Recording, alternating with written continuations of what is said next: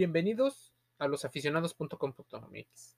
El juego comienza aquí. Hablaremos de los eventos deportivos que han sido afectados o van a ser afectados a partir del conflicto entre Rusia y Ucrania.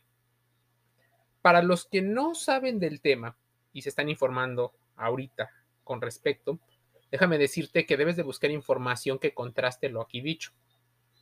Pues se va a mover el calendario deportivo la Champions League de fútbol soccer, de inicio, la versión masculina está informada que va a cambiar su sede de San Petersburgo para el 2022 y se va a jugar la final en París.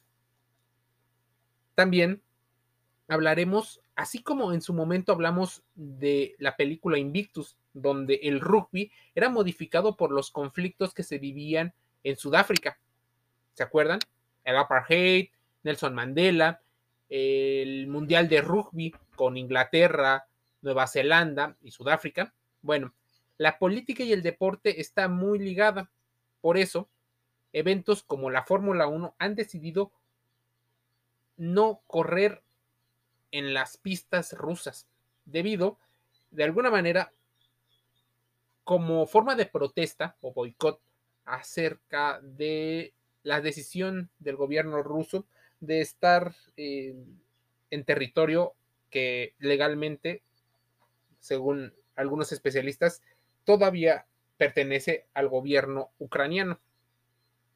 Por ejemplo, hace tiempo, desde el 2014, que es donde tenemos eh, que remontarnos, el equipo Shakhtar Donetsk, sí, donde jugaron una infinidad de brasileños. Por ejemplo, estaba Douglas Costa, de ahí salió William, de, salió este, varios jugadores de ahí. Volvió a cambiar su sede, porque su sede tal cual es la ciudad de Donetsk, una de las ciudades más pobladas de Ucrania. Esta volvió a cambiar su sede de juego por los conflictos. El tenis, incluso el Mundial de Handball, ha puesto su intención de cambiar su sede, dado que se jugaría en Rusia los torneos de hockey también se piensan modificar sus calendarios, ya que trabajan en sesiones extraordinarias para evaluar posibles modificaciones, así como retirar el apoyo eh, al gobierno ruso. Es más, la FIFA también planea mover el repechaje de las eliminatorias rumbo a Qatar 2022 para que no se jueguen en territorio ruso y vean la posibilidad de jugarlo en una cancha diferente.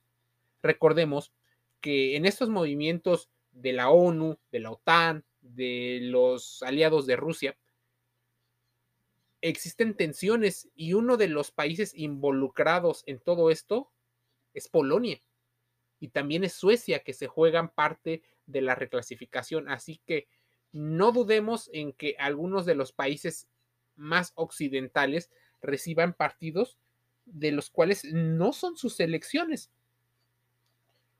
Entonces, por ejemplo, podríamos ver como el Olímpico de Roma, el Bodragao en Portugal, eh, equipos que vayan a jugar a Francia o a Inglaterra, alberguen este tipo de juegos eliminatorios.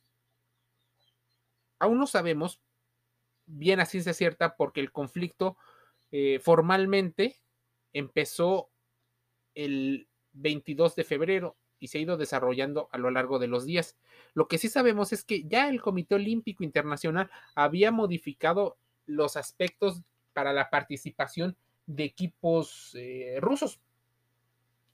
Y en particular había modificado eh, su participación. Eurovisión, que es un evento de música y de arte, también lo modificó. Y el Comité Olímpico también modificó la participación de embajadores rusos para los Juegos Paralímpicos de Pekín 2022. Ningún ruso ha podido participar en dicho evento. Así que este año será complicado para el deporte ruso. ¿Quieres saber más? Infórmate y métete a losaficionados.com.mx. Te envío un saludo.